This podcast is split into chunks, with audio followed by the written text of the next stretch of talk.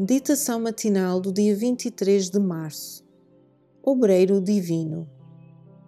Convém que eu faça as obras daquele que me enviou enquanto é dia. João 9, 4.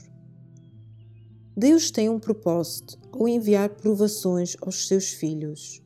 Ele nunca os dirige de maneira diferente de que eles escolheriam se pudessem ver o fim desde o princípio e perceber a glória do propósito que estão a cumprir.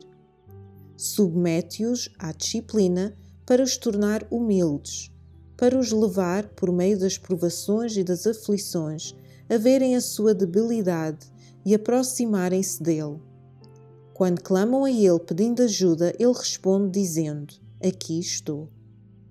Os cristãos são as joias de Cristo. Devem brilhar claramente por ele espelhando a luz do seu amor. O seu fulgor depende do polimento que recebem.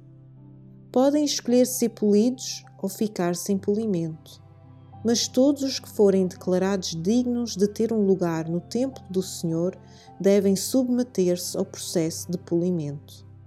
Sem o polimento que o Senhor dá, não conseguem refletir mais luz do que uma pedra vulgar. Cristo diz aos homens e às mulheres: Vocês são meus, comprei-vos. Agora são apenas pedras grosseiras, mas se se colocarem nas minhas mãos, vou polir-vos, e o fulgor com que vão brilhar trará honra ao meu nome. Ninguém vos arrancará da minha mão. Tornar-vos-ei no meu tesouro peculiar. No dia da minha intronização, serão uma joia na minha coroa de alegria.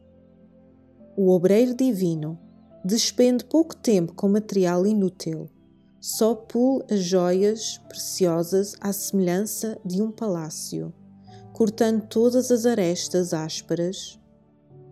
Este processo é difícil e probante, fere o orgulho humano. Cristo corta profundamente através da experiência que os seres humanos na sua autossuficiência, consideram perfeita e retira a exaltação própria do caráter. Corta a superfície mais e, pondo a pedra na roda de polir, vai ao pormenor para que toda a aspereza possa ser desbastada. Depois, levantando a joia contra a luz, o mestre vê nela um reflexo de si mesmo e declara-a digna de ter um lugar no seu cofre. Naquele dia, diz o Senhor dos Exércitos: Te tomarei e te farei como um anel de selar, porque te escolhi, diz o Senhor dos Exércitos. Bendita seja a experiência que, embora dura, dá novo valor à pedra e que faz com que ela brilhe com um fulgor vivo. Review and Herald, 19 de dezembro de 1907 para reflexão. Em que área está Jesus a polir-me neste momento?